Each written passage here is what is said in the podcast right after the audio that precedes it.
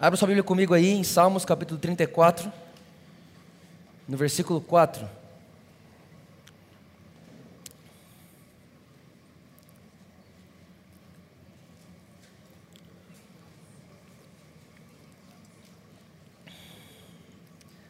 Salmos 34, versículo 4. Está pronto? Olha só. Busquei o Senhor e ele me respondeu. Livrou-me de todos os meus temores. Repete comigo, todos. Fala mais forte, todos. todos. Os que olham para ele estão radiantes de alegria. E seus rostos jamais, diga forte, jamais, jamais. mostrarão decepção. Gente, Deixa eu, te, deixa eu te contar um segredo. A Bíblia diz em Efésios que a salvação ela vem pela graça mediante a fé. Sim? Então você é salvo mediante a fé na graça de Deus. Nós sabemos então que nós não somos salvos pelas obras, nós não somos salvos pelos atos de justiça, nós não somos salvos por aquilo que, não deix... por aquilo que deixamos de fazer e não somos salvos por aquilo que praticamos. Não são as coisas ruins que deixamos, nem as coisas boas que praticamos que nos garantem salvação. O que garante a minha e a sua salvação é a fé na obra redentora de Jesus, que foi feita pela graça sem mérito nenhum. Então, eu e você não temos mérito algum na salvação da nossa vida, sim ou não? Sim. Então, Entenda que se eu sou salvo pela graça mediante a fé e aquilo não é mérito meu, eu não fiz nada para receber aquilo. E o diabo sabe disso. O diabo sabe que você não fez nada para merecer aquilo.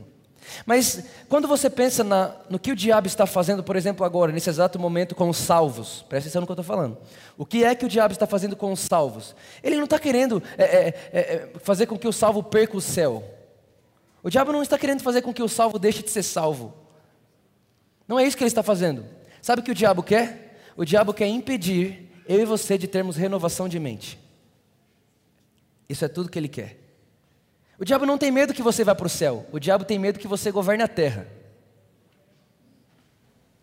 O diabo não tem medo que você vá para o céu. O diabo tem medo se você governar suas finanças. O diabo não tem medo que você vá para o céu, mas ele tem medo se você governar sua casa. O diabo não tem medo se você vai para o céu, mas ele tem medo se você souber ser um bom filho. O diabo não tem medo que você vá para o céu, mas ele tem muito medo se nós conseguimos ter uma, uma boa política na nossa nação. Então, o, o trabalho hoje do diabo não é te tirar do céu, mas é te impedir de ter renovação de mente. Porque, como acabei de falar, renovação de mente é o que capacita eu e você a vivermos a plena, perfeita vontade de Deus. Então, guarde isso no seu coração e nunca esqueça: o diabo não tem medo de que você vá para o céu, mas ele tem medo de que você governe a terra. Porque é tudo que ele tem. Tudo que ele tem é a terra. Só que em Cristo Jesus e pela renovação de mente, nós já temos a terra por herança, então ele já está perdendo ela. Então, o medo dele não está em você ir morar no céu, mas está em você aprender a viver na terra.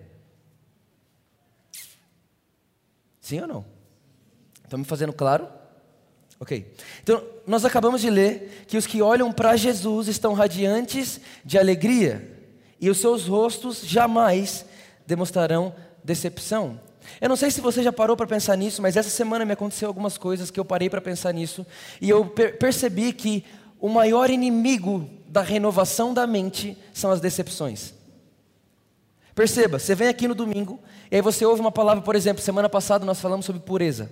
Né? E você vem aqui no domingo passado e você ouve uma mensagem falando sobre pureza de coração, e que os puros olharão para Deus e que a verdadeira felicidade está em olhar para Deus. E você vem aqui e você ouve tudo aquilo. Mas aí chega na segunda-feira você se decepciona.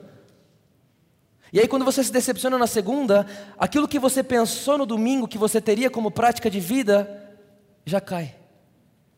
Então repara que a decepção impede renovação de mente. Quando você se decepciona, automaticamente você breca a sua renovação de mente. E quando você breca a sua renovação de mente, você impede você mesmo de viver a perfeita vontade de Deus. Estão comigo? Sim? Ok. Então, o texto vai dizer para mim para você qual que é, então, qual que é a única maneira, qual que é a única forma de eu e você não vivermos decepcionados. Olha lá, vou ler de novo. Busquei o Senhor, e ele me respondeu, e livrou-me de todos os meus temores.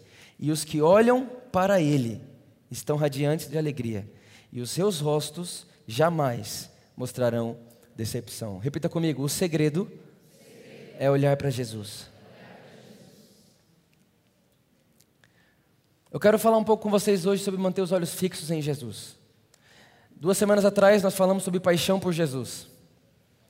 Semana passada falamos sobre pureza do coração e hoje nós vamos encerrar falando sobre manter os olhos fixos em Jesus.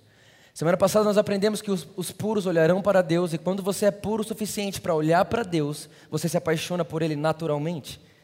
Mas o problema é que você ouve uma mensagem no domingo e na segunda-feira tudo vai fazer com que tudo vai tentar fazer com que você não olhe para Jesus e quando você deixa de olhar para Jesus, então você esquece sua paixão do domingo. É ou não é? Está fazendo sentido para alguém? Isso, isso parece semelhante com alguém aqui? Isso acontece com você ou é só comigo? Então, entenda que o segredo de permanecer renovando a mente está nos olhos fixos de Jesus, porque quando eu estou com o olho fixo em Jesus, eu não me decepciono. Pode acontecer qualquer coisa à minha volta, eu não me decepciono. Por quê? Porque os que olham para Ele estão radiantes de alegria e os seus rostos jamais mostrarão decepção. Então, se você chegou aqui decepcionado, eu quero te informar que você só está decepcionado porque seu olhar está no lugar errado. Se você chegou aqui hoje abatido, eu quero te informar que você só está abatido porque o seu olhar está no lugar errado. Não, Vitor, não é por isso. Eu estou abatido porque a situação da minha casa é crítica. Eu prefiro acreditar na Bíblia. Os que olham para ele estão radiantes de alegria seus rostos jamais demonstrarão decepção. E jamais, no grego, é jamais. No hebraico também. E no. Qual outra língua que você quer? No inglês também. Jamais é jamais. O meu rosto não pode mostrar decepção. E se ele está mostrando, é porque eu não estou olhando para Jesus. Sim ou não? Isso aqui vai ficar muito bom. Hebreus capítulo 12, versículo 1. Abra sua Bíblia comigo em Hebreus capítulo 12, versículo 1.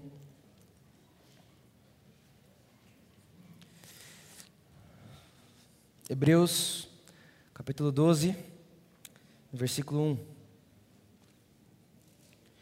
Portanto, também nós, uma vez que estamos rodeados por tão grande nuvem de testemunhos, livremo-nos de tudo que nos atrapalha e do pecado que nos envolve, e corramos com perseverança a corrida que nos é proposta. Diga comigo, corramos. corramos. Tendo os olhos fixos em Jesus, autor e consumador da nossa fé.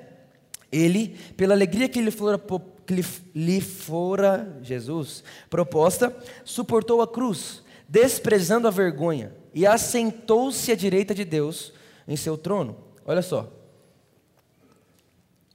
Primeira coisa que eu quero te dizer aqui. O apóstolo Paulo está dizendo o seguinte: olha, livremos-nos de tudo que nos atrapalha e do pecado que nos envolve e corramos. Ele não está falando para andar, ele está falando para correr. Qual é a diferença de quem anda e de quem corre? Segurança. Quer ver só? Já você já parou para perceber que quando você está andando, por exemplo, num caminho que você não conhece, você diminui a velocidade do carro?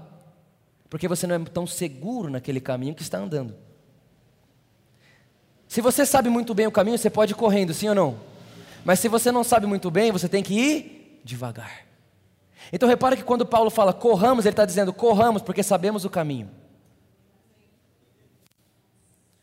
Quem não corre? Quem não sabe onde está indo. Então é por isso que a Bíblia diz: corramos, e o apóstolo Paulo fala disso o tempo inteiro. Gente, acelera, vamos aí, estamos mudando o mundo, vai ficar de fora? Corramos, corramos. Agora, a insegurança te faz andar, e muitas vezes andar para trás. Não, eu acho que era lá atrás à direita. Eu acho que a esquerda ficou para trás, então a gente, ao invés de correr para frente, a gente volta para trás para ver se perdemos o caminho.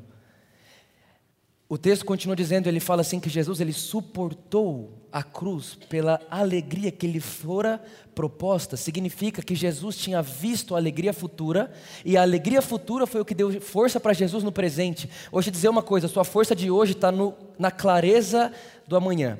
Se você sabe para onde você está indo, você tem força agora.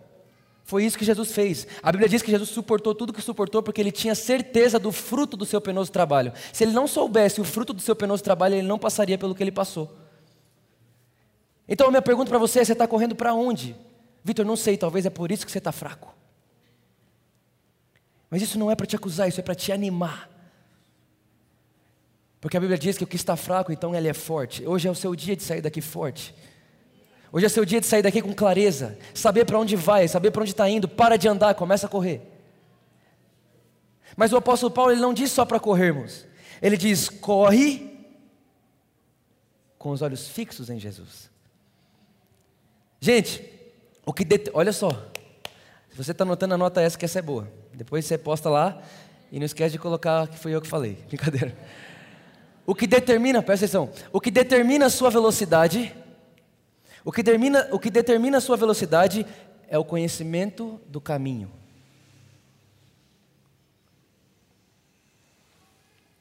Quem sabe mais, chega primeiro. Por isso, tudo volta em um lugar só. Eu quero conhecer Jesus, porque isso é tudo que eu preciso.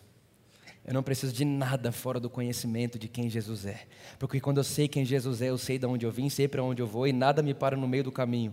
Por quê? Porque eu não estou com os olhos no meio, estou com os olhos fixos em Jesus, que é o meu final. Jesus é o autor e consumador, ou seja, Ele é o que inicia e Ele é o que termina a minha fé. Se eu sei e mantenho meus olhos fixos em Jesus, eu sei de onde eu começo, porque Ele é o autor, e sei para onde eu estou indo, porque Ele é o consumador. Então nada pode me parar no caminho quando eu sei que o meu começo e o meu final é a pessoa de Jesus. Se você honrar o processo. Já falei isso aqui algumas vezes. A promessa nunca tardará. Ai, Vitor, a promessa de Deus na minha vida está tardando. Não está. Deus não tarda, Deus não erra. Não sei quem foi que inventou essa palavra, Deus tarda. Deus demora, mas não tarda. Deus demora, mas ele faz. Não, que isso, não é Deus que demora, é a gente que não amadurece. Porque a Bíblia diz que os maduros têm tudo. Então não é Deus que está demorando, é você que é muito menino. Por isso que a Bíblia diz: cresçamos na fé, no amor e no equilíbrio. Estão comigo? Olha para quem está do seu lado e fala: corre.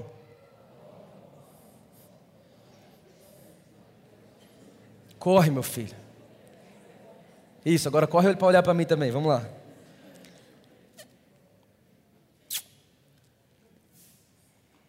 Olha só.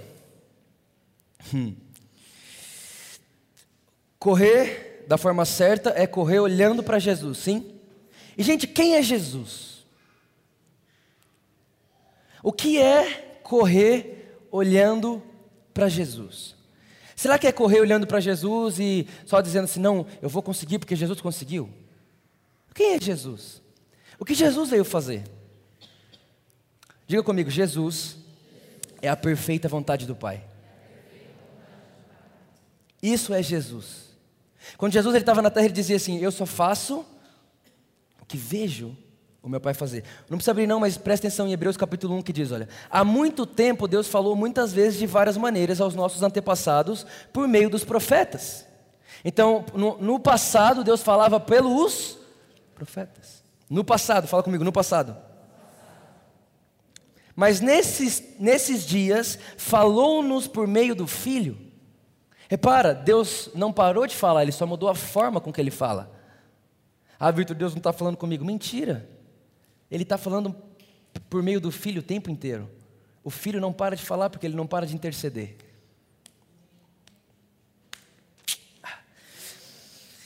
Falou-nos por meio do Filho, a quem constituiu herdeiro de todas as coisas e por meio de quem fez o universo. Agora, olha só: o Filho é o resplendor da glória de Deus e a expressão exata do seu ser. Significa que não existe nada de Deus que não encontre em Jesus. Nada.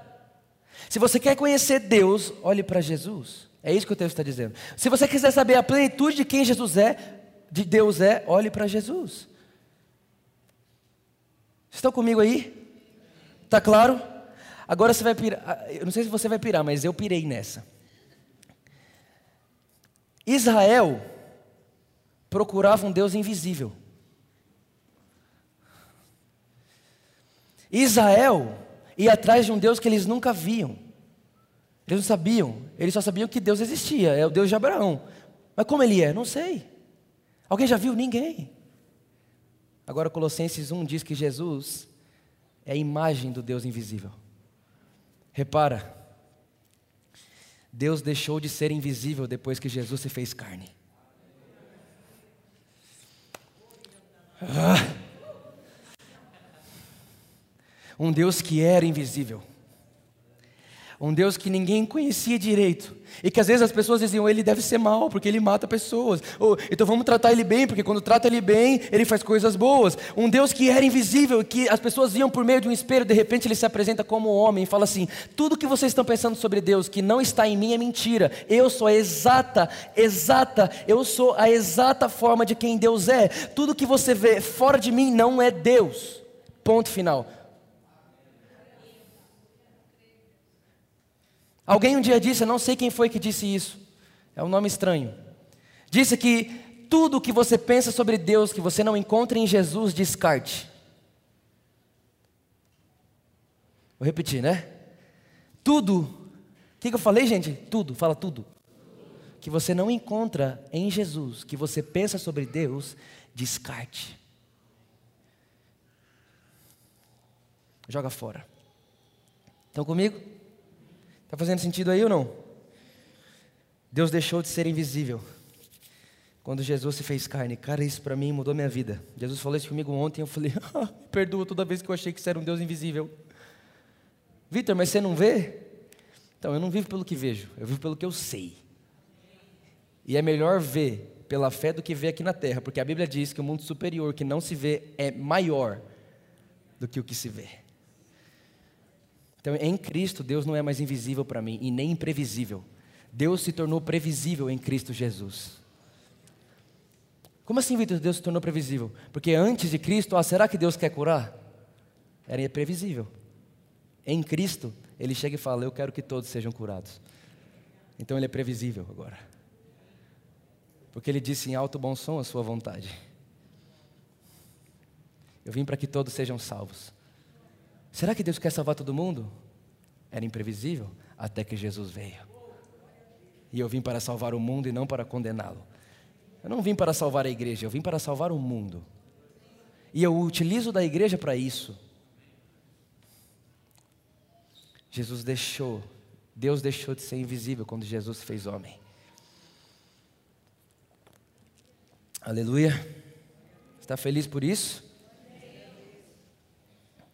Agora olha só. Então nós temos uma corrida, a nossa corrida é a nossa vida, e nós temos que correr olhando para Jesus, certo?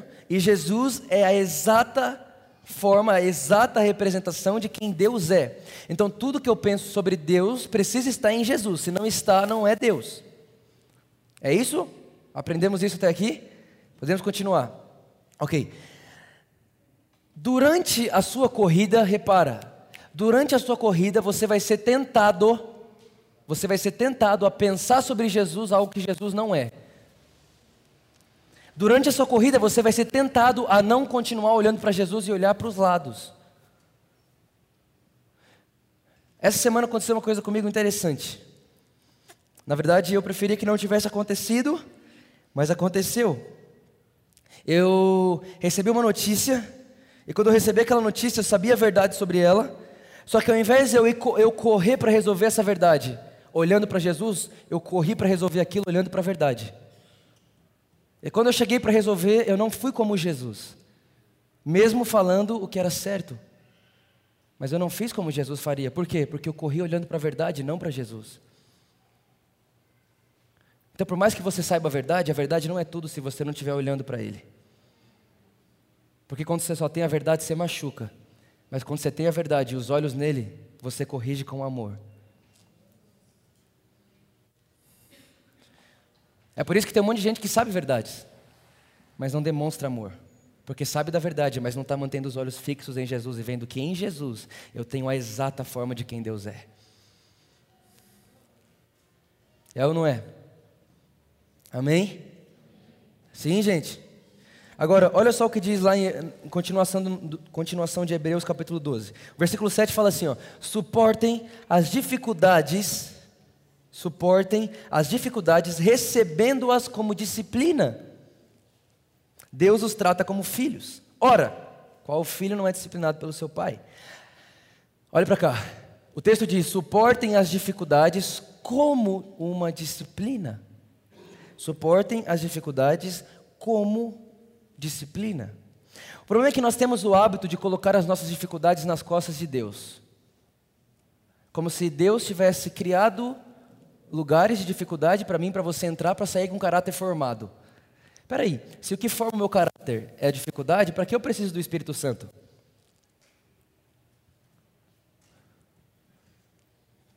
Para que, eu preciso do Espírito Santo se as dificuldades que formam o meu caráter? Não faz sentido.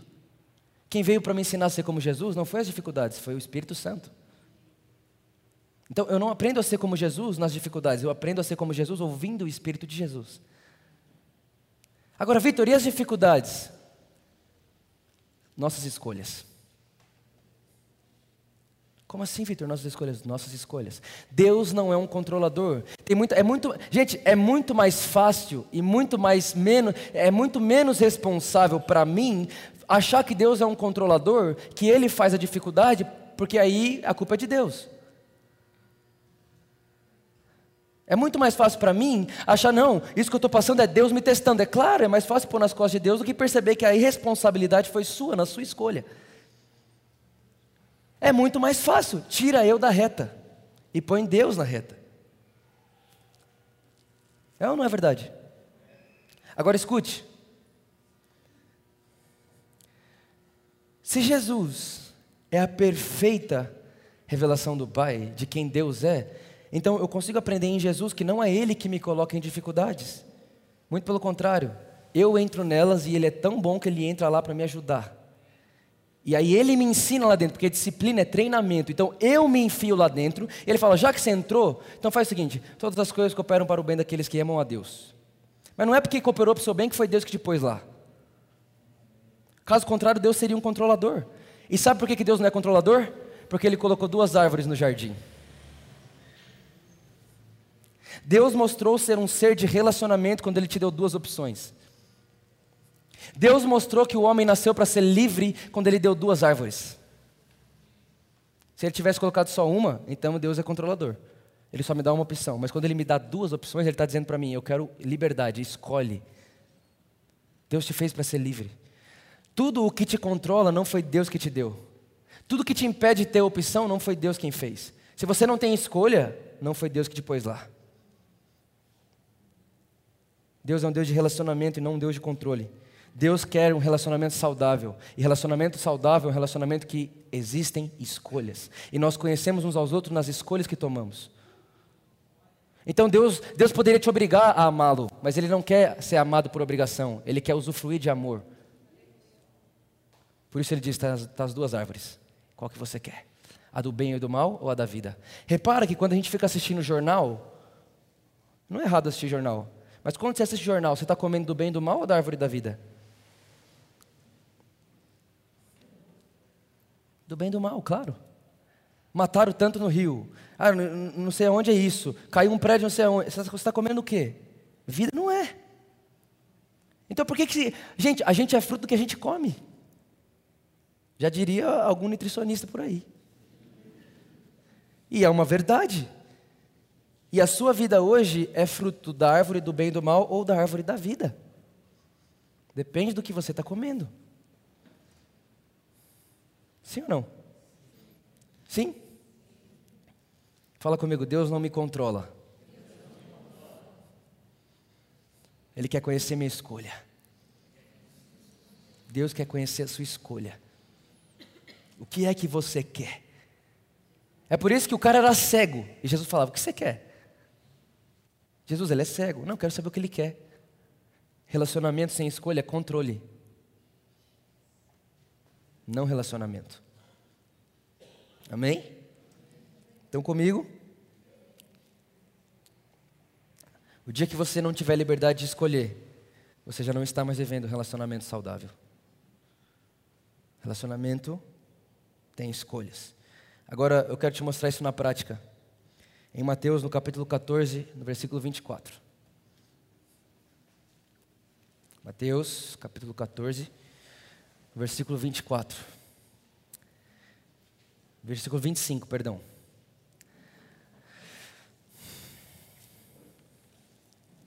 Mateus 14, 25.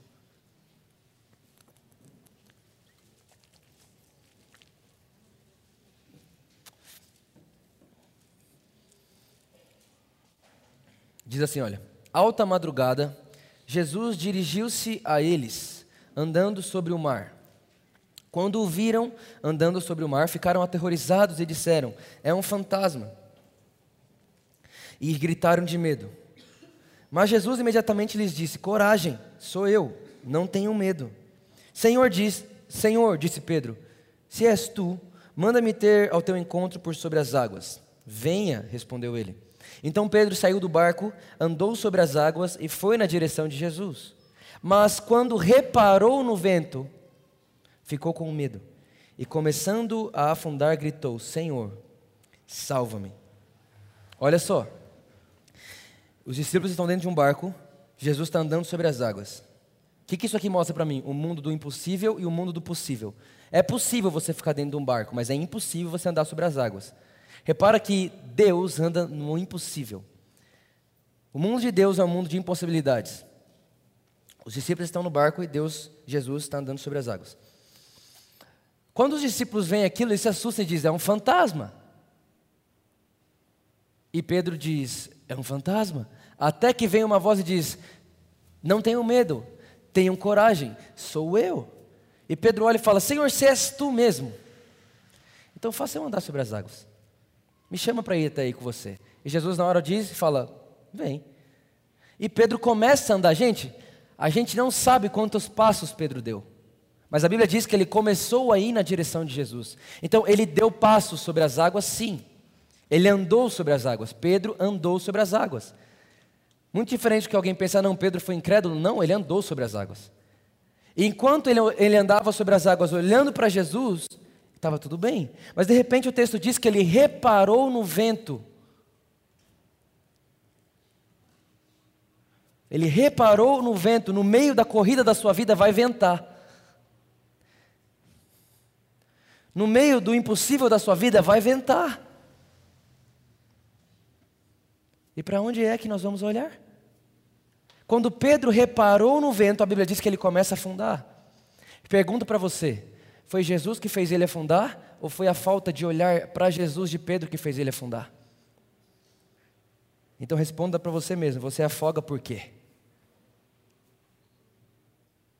Não é Jesus que te afoga, não é Jesus que te prende, não é Jesus que põe a situação X e Y e Z para você ficar sentindo mal. Não. Jesus disse assim: Olha, não fui eu que vim para matar, roubar e destruir. Muito pelo contrário, eu vim para que tenham vida e tenham uma vida a abundante. Agora, a tempestade está aí. De segunda a segunda tem tempestade na sua volta. Se você não escolher correr a sua corrida, olhando para Jesus, a gente vai afundar. Ou a gente vai ficar dentro do barco. Né? Se você afundar é uma coisa boa, porque você saiu do barco, né? Mas o, o, o, mais, o mais triste da história é que de doze, só um andou sobre as águas. Minha pergunta é: aonde você quer ficar? Mas eu te garanto que é mais seguro fora do barco do que no barco. Quem foi o primeiro discípulo a ser ajudado por Jesus? Quem estava fora do barco. Quando você escolhe ir para um lugar de impossibilidades, mantendo os olhos fixos em Jesus, vai ter uma hora que você vai dar uma olhadinha para o lado. Mas, cara, Jesus não demora um milésimo de segundo para te segurar nesse lugar. Essa semana, como eu falei para vocês, passei por algumas coisas e de repente, no final de tudo aquilo, quando eu olhei para trás e percebi o que eu tinha feito, eu olhei e falei: ai, eu sei que é certo, eu sei que eu fiz certo, eu sei que meu pensamento está certo, mas a minha maneira de fazer foi errada. Então, quando eu olhei para aquilo, eu falei: será que eu estou sendo muito radical na minha fé? Será que, será que eu. Gente, isso foi. Era de madrugada, da sexta para o sábado, e cinco e meia da manhã eu tinha que estar no aeroporto. Cinco e meia da manhã eu tinha que estar no aeroporto para ir para o Rio de Janeiro, onde eu preguei ontem. E eu não conseguia dormir, eu comecei a pensar naquilo, eu falei, será que eu estou sendo muito. Será que eu tenho que mesmo que pensar igual todo mundo pensa, essa mediocridade? A Bíblia fala X, a pessoa pensa X sobre 2, é metade do que a Bíblia fala. Né? A Bíblia fala que Deus é, é provedor, mas não, Ele prove quase tudo, tem coisa que não. Será que eu tenho que mesmo que diminuir minha vida a metade do Evangelho? E eu comecei a pensar isso, e eu realmente, eu, eu entrei num negócio comigo mesmo e falei, será que, será que isso é ruim? Será que essa mensagem não é boa? Será que essa mensagem não é um evangelho, um evangelho pleno, um evangelho, cara, nós somos mais que vencedores, sim, nós não estamos na luta para ver o que vai dar. A minha felicidade não está terminando, o motivo de eu ser feliz já terminou, é Jesus ressuscitado e ponto final, e vamos lá, e vamos lá. Será que isso não é, não é, não é isso? Será que eu tenho que ficar esperando na terra, ai, na terra é labuta, na terra é só canseira, é só enfado mesmo? Será que é isso? E eu fiquei pensando nisso. Não conseguia dormir, pensando e orando e pensando com Jesus, dizendo: Jesus, eu preciso, eu preciso do Senhor, eu preciso entender o que, que é isso. Porque às vezes, quando você vai para um ambiente de impossibilidades, vai ter uma hora que você vai se sentir muito sozinho. Porque só você está vendo o impossível se tornar possível, mas ninguém está vendo. E aí você é o louco da história e você é o extremista da história. E aí alguém vai chegar para você e vai falar assim: não, isso só serve para a sua vida. Você fala, não, cara, está na Bíblia, não está na minha vida, é de Deus para nós. E alguém fala, não, mas para você é fácil falar isso. Olha a sua vida, deu certo essa área para você, né? Não, um dia não dava, deu porque eu entendi que é possível. E eu comecei a pensar nisso, e de repente, há duas semanas atrás, eu mandei um áudio para uma amiga minha que está estudando lá na Bethel. Ela está estudando lá e eu mandei um áudio para ela perguntando: Meu, como que funciona X e Y aí? E ela me mandou um, um áudio respondendo como que funciona, o que eu tinha perguntado para ela depois de duas semanas, e era bem na madrugada que eu estava passando por isso. Gente, não fazia sentido, fazia duas semanas. Nesse momento que eu estava passando por esse momento de olhar para o vento à minha volta, ela me manda aquelas mensagens. E o assunto não tinha nada a ver com o que eu estava passando. Ela mandou então os quatro áudios falando sobre o que eu tinha perguntado e o quinto áudio, eu lembro até qual que era o áudio, era o quinto. O quinto áudio, ela falou assim: Ó, eu estou sentindo te falar isso aqui também. E ela começou a falar que lá na Bethel eles têm uma cultura lá de que eles falam que lá não tem câncer. Tipo assim, aqui não tem câncer. Eles, eles agradecem a Deus porque lá não tem câncer, porque ele já, é, é, realmente o câncer lá diminuiu muito. Mas ainda tem gente que morre de câncer. E quando alguém morre de câncer lá na redondeza da cidade, chegam neles e falam: Mas e aí, como vocês explicam? Como que vocês explicam isso? E ela respondeu: Ela disse: Olha, eu prefiro não querer explicar isso. Eu prefiro continuar vivendo isso. Mas o que, você faz com isso? Eu dobro e ponho na caixinha dos mistérios de Deus. Eu não quero resolver todos os mistérios de Deus. Mas eu não vou deixar de crer no que a palavra diz por causa de uma experiência da terra. Naquela hora eu estava na fila do embarque da Avianca no aeroporto, eu comecei a chorar. E Jesus disse para mim, falou, Vitor, lembra que eu te disse? Quando você está está fora do barco, andando num lugar que não é humano, andando num lugar que a terra não conhece, quando você pensa em olhar para o lado, eu estou lá na hora. E aquele áudio me fez virar um leão. Eu preguei ontem à noite que nem eu me reconhecia. Falei, nossa, quem que passou por aqui? Fé. Muita fé. Eu sei quem é o meu Deus, eu sei o que ele disse e eu sei que ele não é homem para mentir, nem filho do homem para se arrepender. Se ele falou, ele faz, porque quando ele fala, ele cria. Então tudo que Deus já disse não vai acontecer, já existe esse lugar. Deus disse: haja luz, houve luz. Deus disse: haja separação, houve separação. Deus disse, Deus disse: haja provisão, já houve provisão. Não vai ter provisão, já houve, só precisa entrar nesse lugar. Ai, ai, ai, ai, ai. Então nós seremos tentados o tempo inteiro a olhar para os, para os ventos, o tempo inteiro. Agora olha só, nesse exato momento, quando eu recebi essa mensagem, eu comecei a chorar. A mulher até tipo, olhou assim, né? Próximo. Próximo, e eu. O cara. Eu, obrigado. Tenha fé na vida, filho. E quando eu saí então daquele. do embarque fiz o meu check-in, enfim, sentei e comecei a escrever algo. Jesus começou a falar comigo ele disse para mim, Vitor, vocês sempre vão ter que escolher como vocês me veem. Ou você vai escolher ver Deus a partir da experiência que você tem, ou da experiência que o seu próximo tem.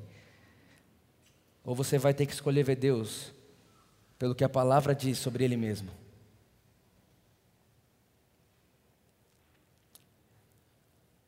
Talvez você olha e a Bíblia diz X, e quando você olha para a vida do seu irmão, ele está vivendo Y. Você fala, mas ele está vivendo Y, mas ele é um homem de Deus. É uma mulher de Deus, está vivendo Y e a Bíblia diz X. É muito mais fácil a gente arrumar uma nova teologia para explicar o Y do que a gente continuar crendo no X, mesmo sem ver o X. Mas é o que a Bíblia diz, é o X, então eu creio no X e eu morro pelo X, mesmo que eu não viva pelo X.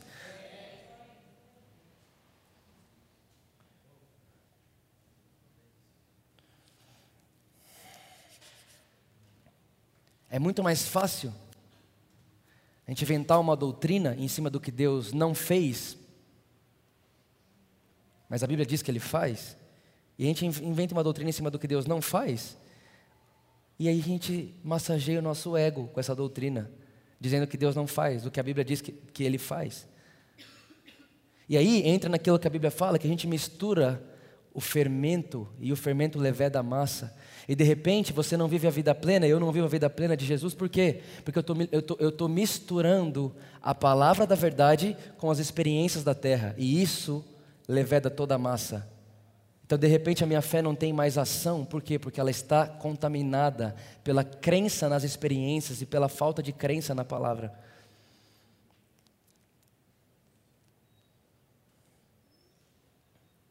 Toda vez que você acredita numa experiência, e duvida da palavra, você está pondo fermento na sua massa. E um pouco de fermento, a Bíblia diz que leveda toda massa. Sua fé pode ser gigante, mas se tiver fermento, ela está contaminada.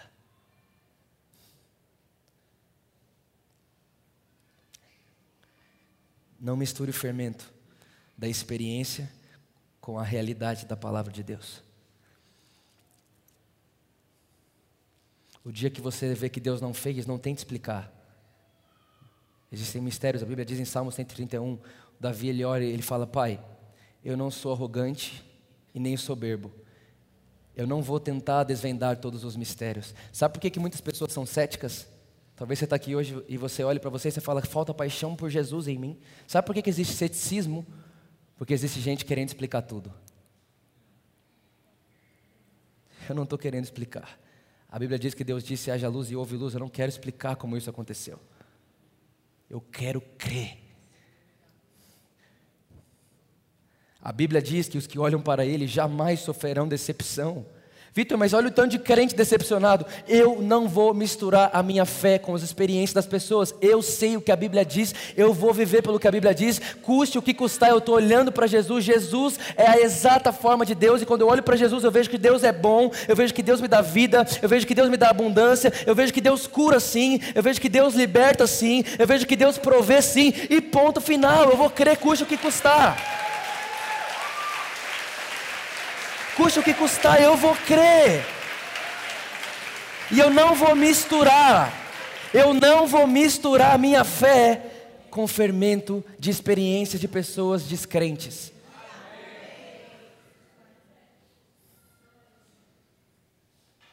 Não se alimente com a falta de fé de alguém.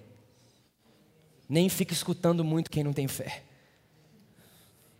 Mantenha os olhos fixos em Jesus. E quando você mantém os olhos fixos em Jesus, tudo que você vai ver nele é: Eu vim para que tenham vida, e para que tenham vida abundante, e que é para que tenham vida, vida plena, para que vocês tenham vida completa, para que vocês tenham. Jesus disse assim: Olha, eu digo essas coisas para vocês para que a alegria de vocês seja completa. Significa que, sem entender o que Jesus fala, eu nunca serei alegre completamente. A minha alegria completa está em ver Jesus completamente. Então, se eu mantenho meus olhos fixos em Jesus, crendo no que Ele diz, custe o que custar,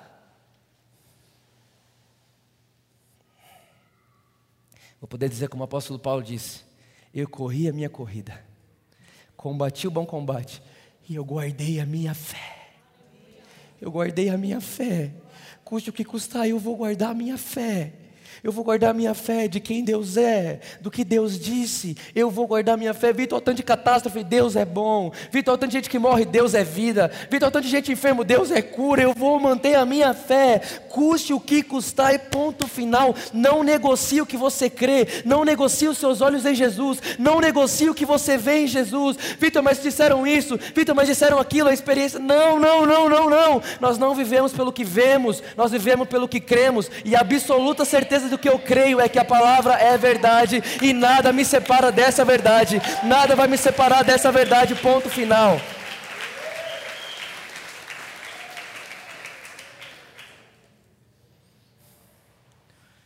Mas, Vitor, e a fome? E a falta? Em todas essas coisas, somos mais do que vencedores por meio daquele que nos amou. Crente não perde, não perde para a morte, porque onde está a morte, a sua vitória. Crente não perde para a enfermidade, porque ele levou sobre si a nossa enfermidade. Crente não perde para a pobreza, porque ele se fez pobre. Vamos lá, gente. Existe o evangelho pleno, para de viver o meio evangelho, x sobre 2. Não bota um x ao quadrado.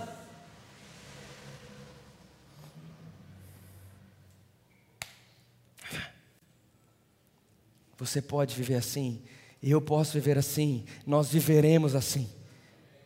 Jesus, quando ele está na terra, ele pergunta: será que quando o filho do homem voltar para a terra, ele encontrará fé? Minha oração tem sido essa: Jesus, se é de fé que o Senhor precisa, olha para mim, olha para mim, olha para mim, porque eu estou cheio de fé, eu estou cheio de vontade de viver pelo que eu não estou vendo. Eu estou cheio de vontade de crer no que eu não estou vendo. Eu estou cheio de vontade de não, de, não, de não viver pelo que eu estou vendo aqui do lado. Eu estou cheio de vontade de viver pelo que eu estou vendo aqui dentro.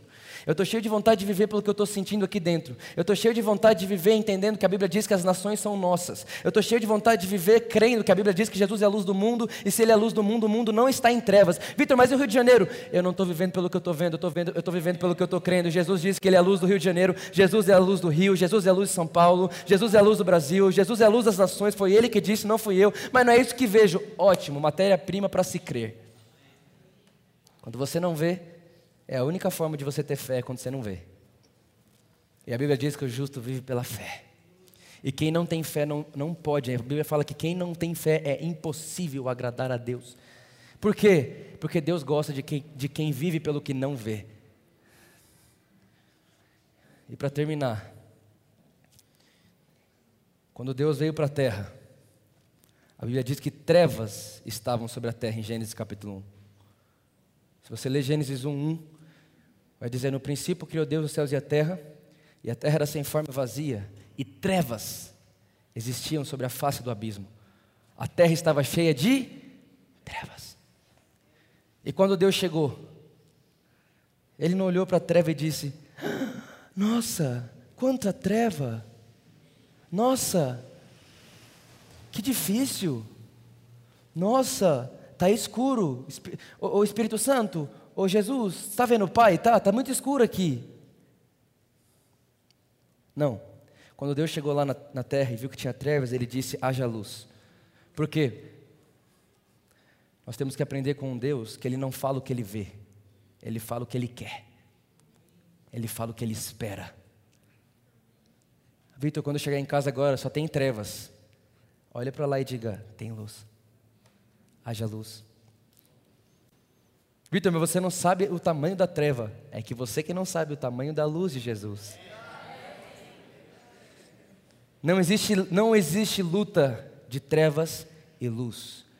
Para acabar com essa, com essa luz aqui é só apagar ela, mas para acabar com a treva é só acender ela. Eles não entram no ringue. Luz e trevas não lutam. Muito pelo contrário, a treva não subsiste aonde chega a luz.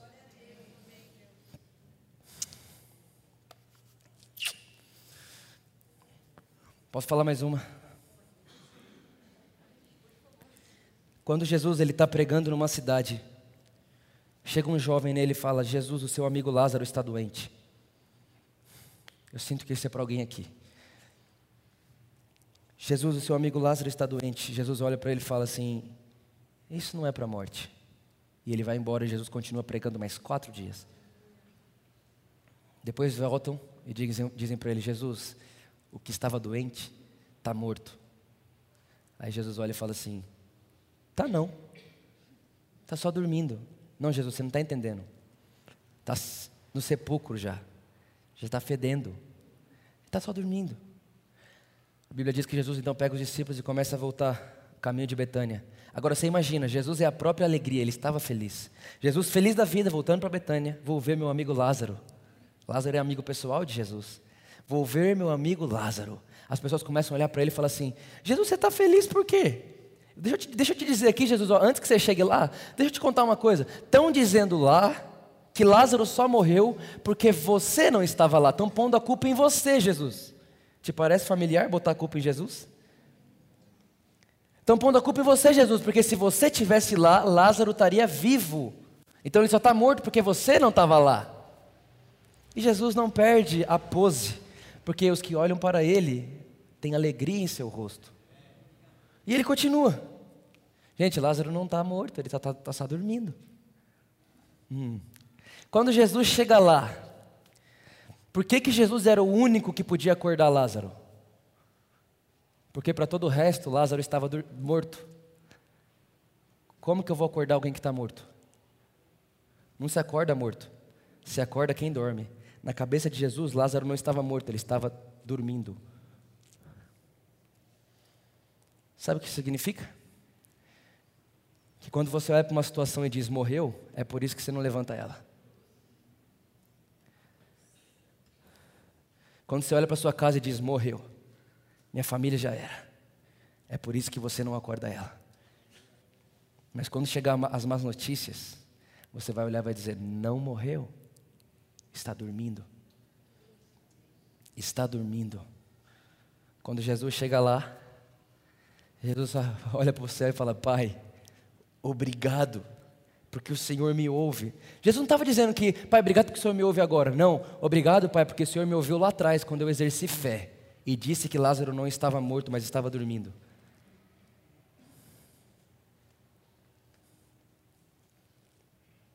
Pai, obrigado porque o Senhor sempre me ouve. Lázaro, levanta e vem para fora. Pergunto para você: Lázaro precisou ter fé para ressuscitar?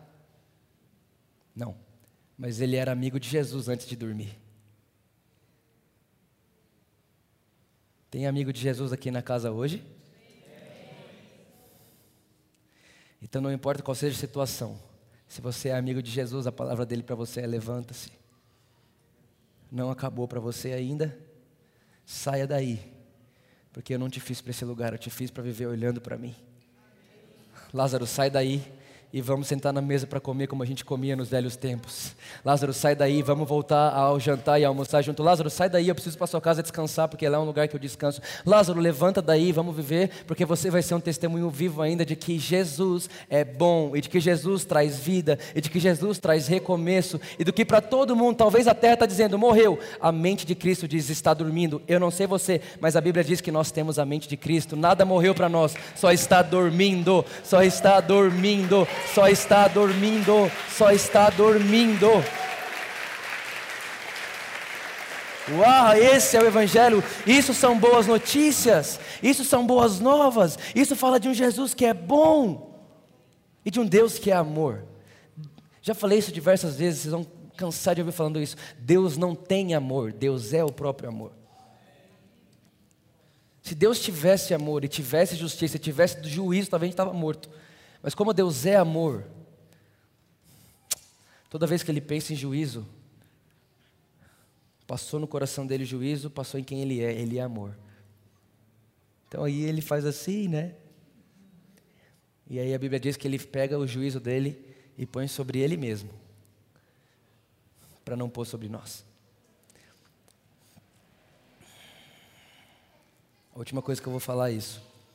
Jesus não quer que você passe por algo que ele já passou por você. Porque quando você passa por algo que Jesus já passou, você está fazendo o que Jesus fez inútil. Quando você tem que passar por uma coisa que Jesus já passou por você, é como se ele não tivesse tido que passar por aquilo. Não aceite nada nem pensamento. Às vezes vem um pensamento na minha cabeça que eu falo, que esse pensamento não é meu, eu não aceito ele. Porque ele não é meu. Eu levo meus pensamentos cativos a Cristo. Sabe o que é levar cativo? Você leva cativo o que não quer ir. Porque o que quer ir, você fala, vamos, ele vai. Não adianta você falar para o seu pensamento, ah, não faz assim. Não, leva ele cativo. Prende ele. Ah, e leva em Cristo. O seu pensamento vai dizer, você não merece. Ah. O seu pensamento vai fazer você olhar para uma mulher que não é sua. Ah. Seu pensamento vai fazer você ser invejoso. Hum. Eu não sou o que eu penso. Eu não sou o que eu falo. Eu sou o que a palavra de Deus diz que eu sou. Essa é a minha identidade. É para isso que eu vivo, é para isso que eu existo.